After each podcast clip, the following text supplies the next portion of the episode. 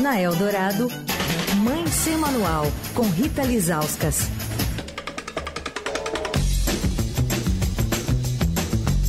Quarta-feira é o dia da versão ao vivo do Mãe Sem Manual com Rita Lizauskas, que hoje tem convidada pra gente aqui. Oi, Rita.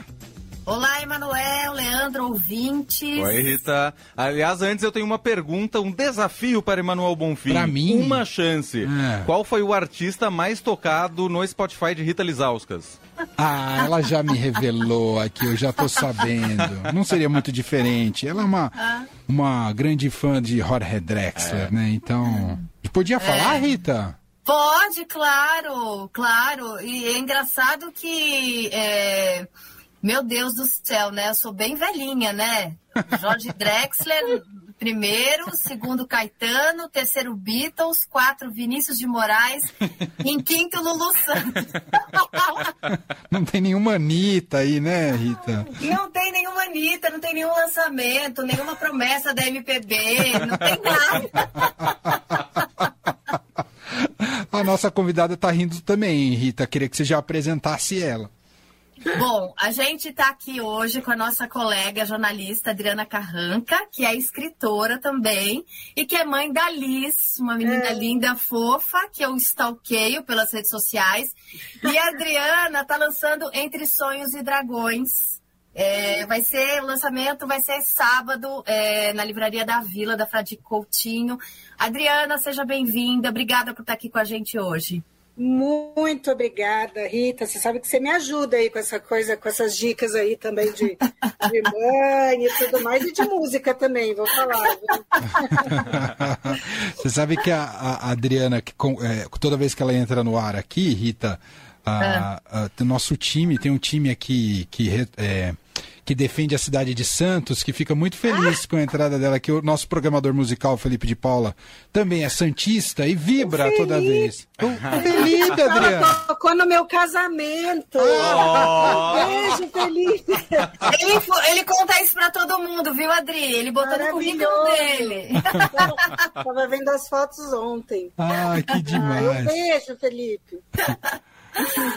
Bom, a Adriana está lançando então esse livro, como eu disse, né? Já convidando todos os ouvintes que quiserem ir para a Livraria da Vila no sábado de manhã, às 10 da manhã, né, Adri? Eu estarei lá, se tudo der certo.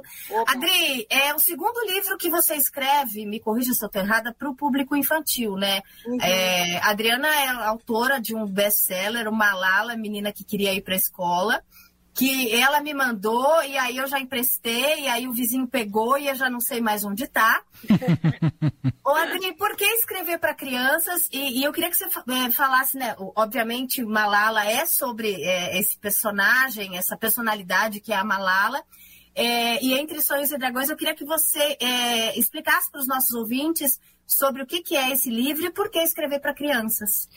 Olha, esse livro eu saí um pouco do meu, do meu lugar eh, do, do conforto, né, de escrever eh, livro-reportagem. É uma história baseada em três histórias reais eh, na vida de três meninas que eu conheci no Afeganistão em viagens como repórter. En- Encontrei com elas em diferentes momentos e acompanho essas meninas até, até hoje, né, quando o Talibã tomou o poder, eh, retornou ao poder em 2001, em agosto. Uma delas, a Mina, que é uma violoncelista, ainda estava em Cabul.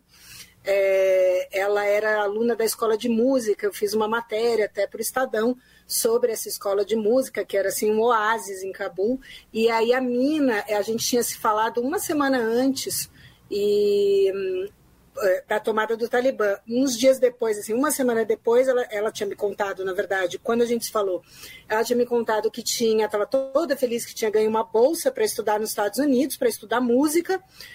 E uma semana depois, os talibãs voltam eh, a tomar Cabul. Ela estava em casa e a mãe dela, obviamente, não deixou que ela saísse. Ela estava se preparando para sair para o conservatório e ficou em casa pelo menos um mês. Assim, foi muito difícil para conseguir tirar ela de lá. Ela tem 15 anos e atravessou a fronteira sozinha. Deixou, teve que deixar toda a família para trás e hoje, ainda bem, está nos Estados Unidos, eh, na universidade, na Interlochen, que é uma eh, escola de música em Michigan. a outra é a Shamsia Hassani, que algumas pessoas eh, até aqui no Brasil conheceram por conta das. Ela é a primeira grafiteira de Cabul, a primeira grafiteira afegã. E ela, quando, por conta das posts dela, dos desenhos, ela também ganhou bastante repercussão quando o Talibã retomou o poder. Ela ficou um tempo em silêncio. A gente tá Acho que a gente perdeu a Adriana. É, ainda voltou. bem, estava tudo bem, ela estava fora do país. E a outra é a Sadaf, é, que já tinha se refugiado na Espanha em 2016. Eu também conheci a Sadaf lá em Cabul. Ela é a primeira boxeadora a representar o Afeganistão num campeonato mundial de boxe. Então, eu fiz uma parábola, na verdade, um, porque é um lugar realmente muito mágico o Afeganistão, né? A gente vai para lá, a gente parece que viaja dois mil anos é, para trás numa máquina do tempo. E, e, tem muita história. O, Afeganistão, as pessoas pouco conhecem a história milenar que tem, e é uma história das mais ricas do mundo, é uma das primeiras, é, as primeiras civilizações, né? é, cresceram, se deram ao redor ali daquela, daquela região montanhosa. E essas, é, as tribos nômades acabaram por levar essa cultura das primeiras civilizações para é, para o Afeganistão e, e, hoje você se sabe que tem tesouros assim riquíssimos. Alguns pesquisadores falam de uh, tesouros mais ricos, mais importantes até do que o Egito, né? é, mas que estão enterrados ali sob, a, sobre as ruínas da guerra.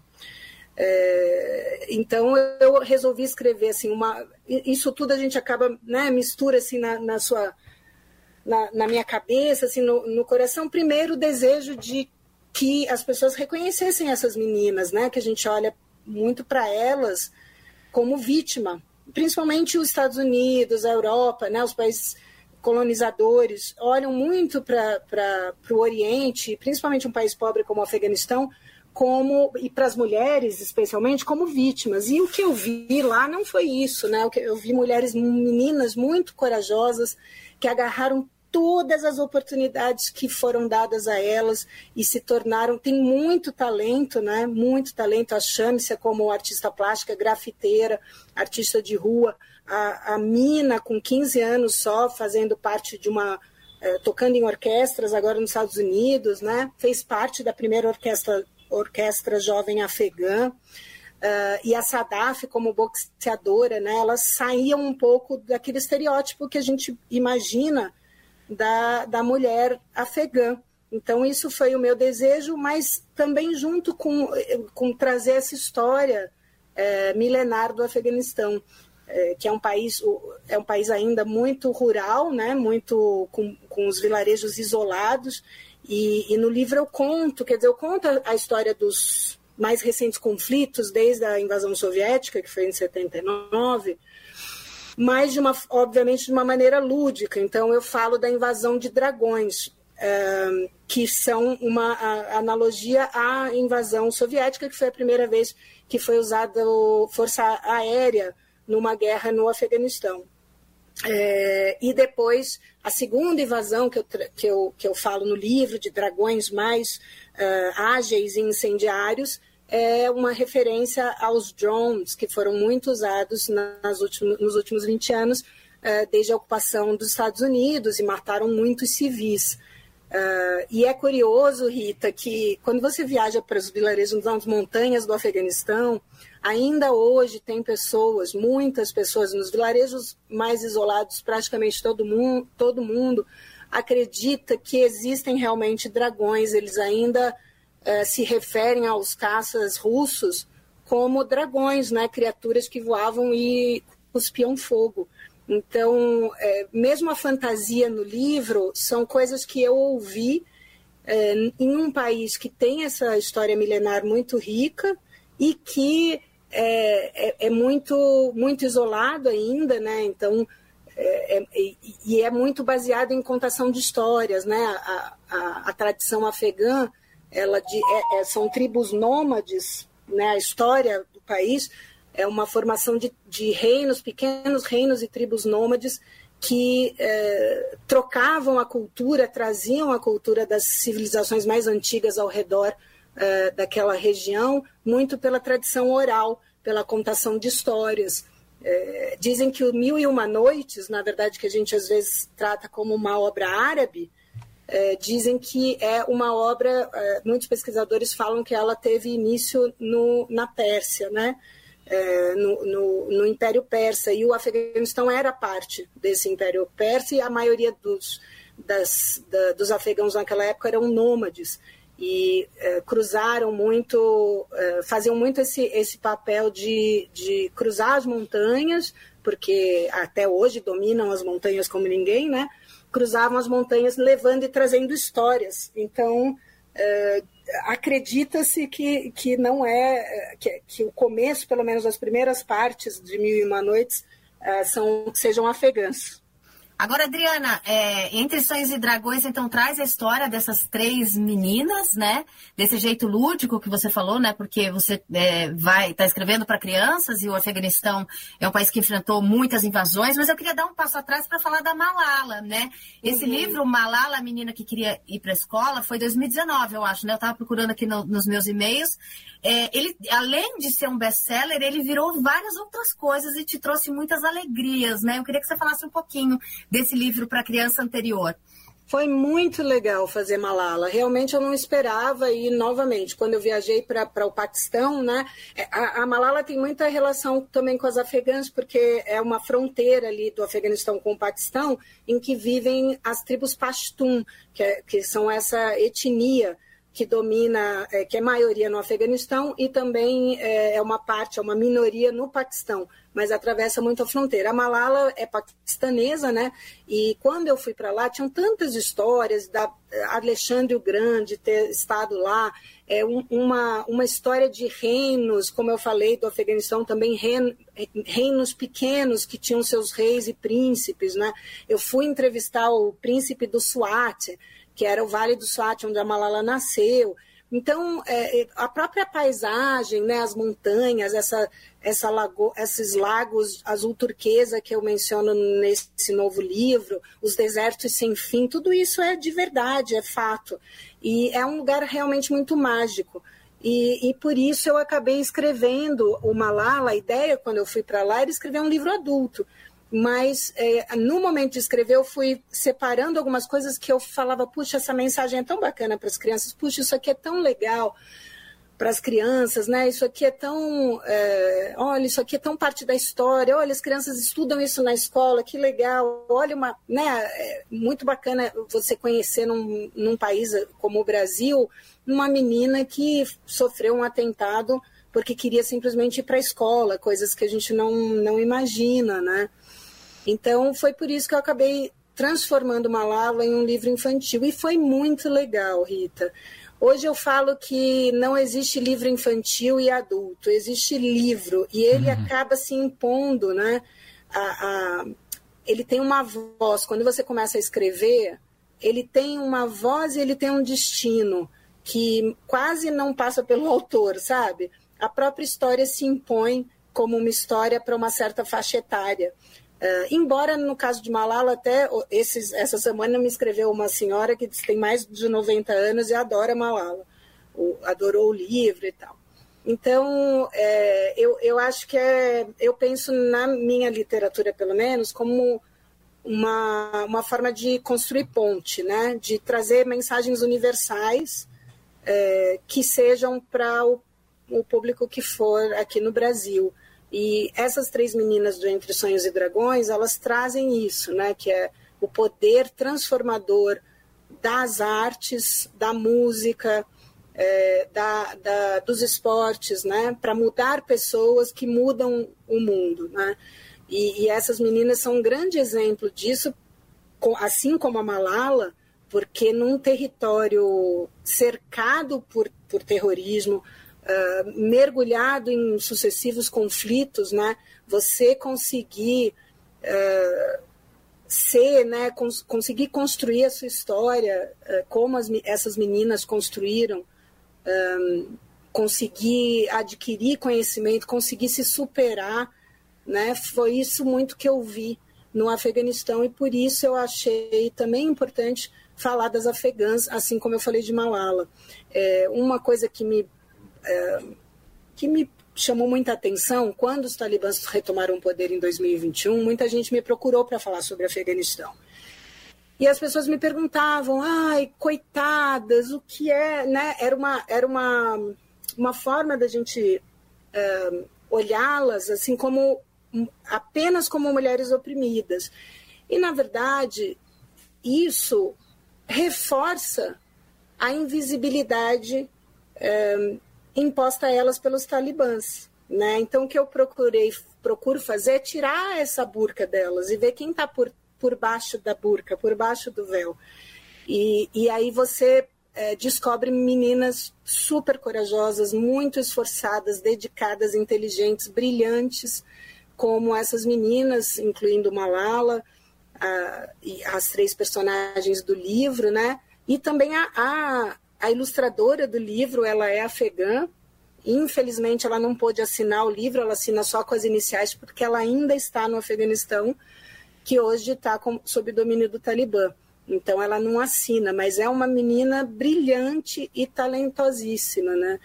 Então, eu, eu falo que as meninas afegãs, assim como a Malala, elas não precisam de ajuda, elas precisam de reconhecimento reconhecimento do seu talento, né, e, de, e, e que sejam dadas a elas oportunidades, como as, as meninas de, de qualquer outro lugar. Bom, e eu entendo também, Adriana, além das personagens que você também traz, ilustra e dá projeção, né, da holofote, eu também que eh, eu, eu penso que o seu papel também é muito inspirador para muitas meninas, mulheres uh, que pensam em atuar no jornalismo e, e, em especial no seu caso, atuar em zonas de conflito. Queria te ouvir um pouco sobre este aspecto, como é que foi essa sua tomada de decisão uh, de ir para regiões de conflito sendo mulher. Olha, eu comecei, na verdade, em, 2000, em 2007, o Irã foi o primeiro lugar para onde eu fui. Em 2007 ainda, um, por, por uma curiosidade também, é, eu, eu vi uma exposição, eu estava aqui em São Paulo, eu costumava cobrir violência é, aqui em São Paulo, principalmente, né? E, e, e, naquela época tinha muitas rebeliões na Fundação Casa, né? Cobri muito essa coisa da violência juvenil aqui, é, o, a ala das meninas é, também é, internas da Fundação Casa, tal. E um dia eu estava numa fazendo uma é, vendo uma exposição e tinha assim uma cena linda, uma imagem linda de uma família todos sorrindo, a mulher, as crianças sorrindo assim em, torno de um, de um lago no Irã. Eu fui ler a legenda e falei, no Irã. E naquela época a gente só ouvia falar sobre Irã, é, sobre a questão nuclear, sobre risco, perigo, ameaça do Irã. E, e a, né, eu achei, imaginei é, que eu, quando eu olhei aquela foto, eu falei, eu imaginei que não era bem assim, que talvez tivesse uma outra narrativa.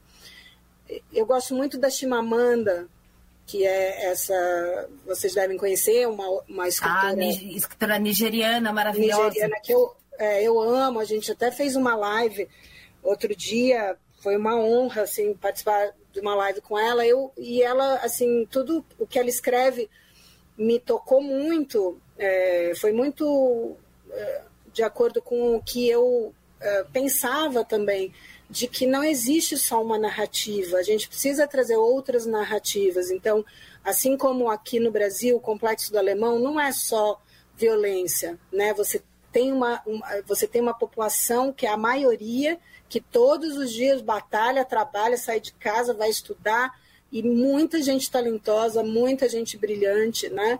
Assim é também nesses países. No Irã eu encontrei uh, mulheres incríveis estão aí fazendo os protestos até hoje, e mesmo no Afeganistão havia deputadas. É, eu entrevistei a, a Fauzia Kofi, que era deputada, a, a, teve uma, uma, uma, que foi candidata a presidente. É, as próprias meninas do livro, elas corriam riscos que a gente nem imagina, né? É, só para poder estudar música. A Mina, por exemplo, teve que sair de casa para poder estudar música, mesmo quando ela ainda estava no Afeganistão, porque a família dela começou a ser perseguida só porque ela estudava música. Então, é, é eu acho que a gente tem. Eu, eu fui para o Irã com essa curiosidade né, um pouco para expandir meus horizontes, né, assim, também porque eu estava bastante tempo já cobrindo violência aqui. E eu sempre falo, quando me perguntam, ah, como é que é, eu quero ser correspondente de guerra, né, eu quero cobrir, eu sempre falo assim, para os que estão iniciando, começa com a sua esquina, porque nós temos problemas estruturais aqui no Brasil também. Nós temos Sim. violência e um dos maiores índices de assassinato aqui, né? É, então, esse mergulho também no Brasil foi o que me permitiu fazer, ter um olhar uh, talvez mais, uh, mais igualitário, né? Para quando eu viajei para esses países, né? Porque você tem muito a imprensa americana e a imprensa britânica, principalmente, quando viajam, eles, são, eles trazem toda a bagagem, né? Do, de, de países que uh, estão envolvidos no conflito e na guerra. E o Brasil não. Então eu encontrava eles é, é, ali uma, uma, até uma facilidade de, de ter contato com, com as pessoas e, e, de compreensão mesmo do que é pobreza, do que é viver num lugar violento, por ser brasileira, né? Então era era legal ver isso, assim que a gente eu sentia que eu me relacionava melhor com, com as afegãs, com os iranianos, Senti isso no Iraque, na Síria também, porque eu conhecia o Brasil, né? E porque uhum. eu, eu sabia dessa realidade aqui.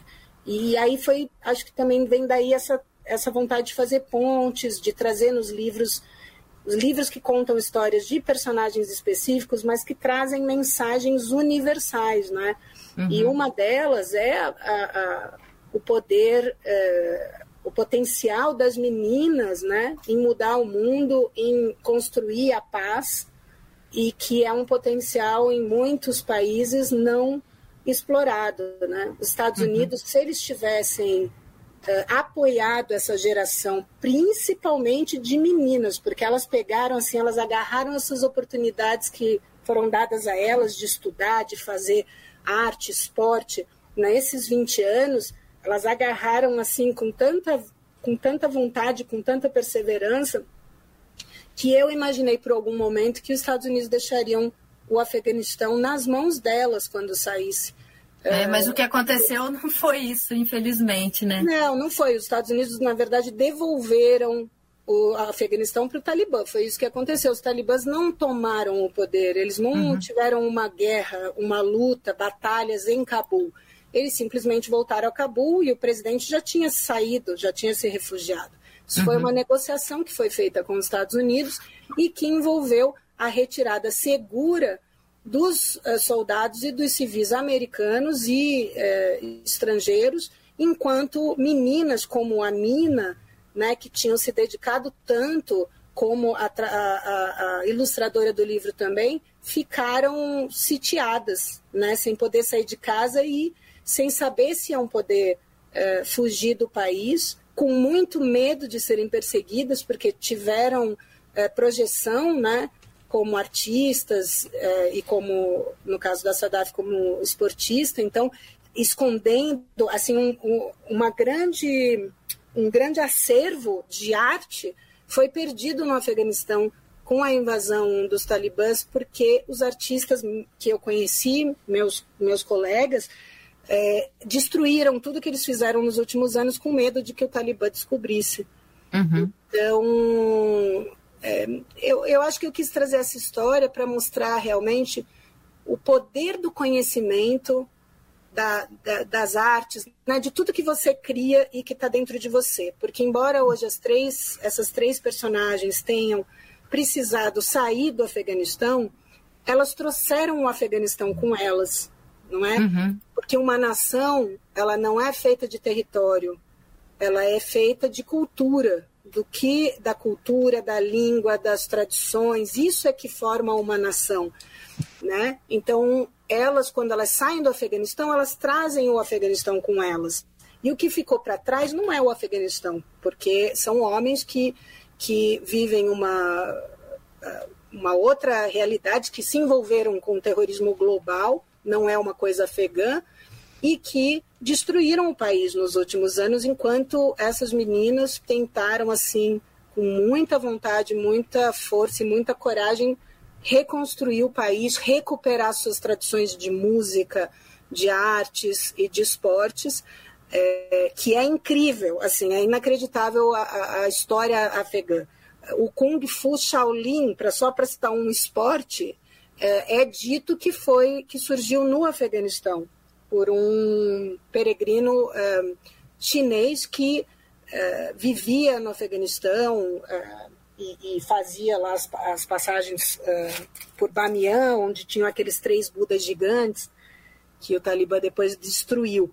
E a arte, o Afeganistão tem uma, uma, uma coisa extra, uma, uma tradição extraordinária também de arte, com muita contribuição até de novas técnicas para as artes plásticas e de música, então nem se fala, né? Tem, tem afegãos musicistas que defendem que a música, muito da música surgiu no Afeganistão. Eles têm também muita, eu falo no livro da uma das histórias é que é, a, as montanhas cantam quando, a, quando o vento toca as montanhas. Mesmo com, os, com a invasão dos talibãs, as montanhas continuam tocando, né? E eu pus isso na história da, da Mina, que é a violoncelista, mas é uma coisa que eles acreditam de verdade, que quando você sobe as montanhas, as montanhas continuam com, cantando com o tocar do vento. Lindo isso. Bom, é, o lançamento, então, do livro, do novo livro da Adriana Carranca, Entre Sonhos e Dragões, agora nesse sábado, na Livraria uhum. da Vila, que fica na Fradique Coutinho. Adriana Carranca, muito obrigada pela sua entrevista, muito obrigada por conversar com a gente. Muito obrigada por vocês, pelas perguntas, por esse por essa oportunidade maravilhosa. Um beijo para vocês. Te adoro, Rita. Um beijo, Felipe. Beijo, ouvintes. Beijo, Emanuel. Beijo para todos. Vejo vocês no sábado, hein? A partir das 10 lá na Livraria da Vila da Fradique. Fechado. Combinado e um beijo para Lisa, sua é. filha, que é a coisa mais linda desse mundo. Valeu, gente. Ela obrigado. É. obrigado, viu, Rita? Um beijo, meus amores. Beijo. Tchau, tchau. Beijo, tchau. tchau. Fim de tarde, Eldorado.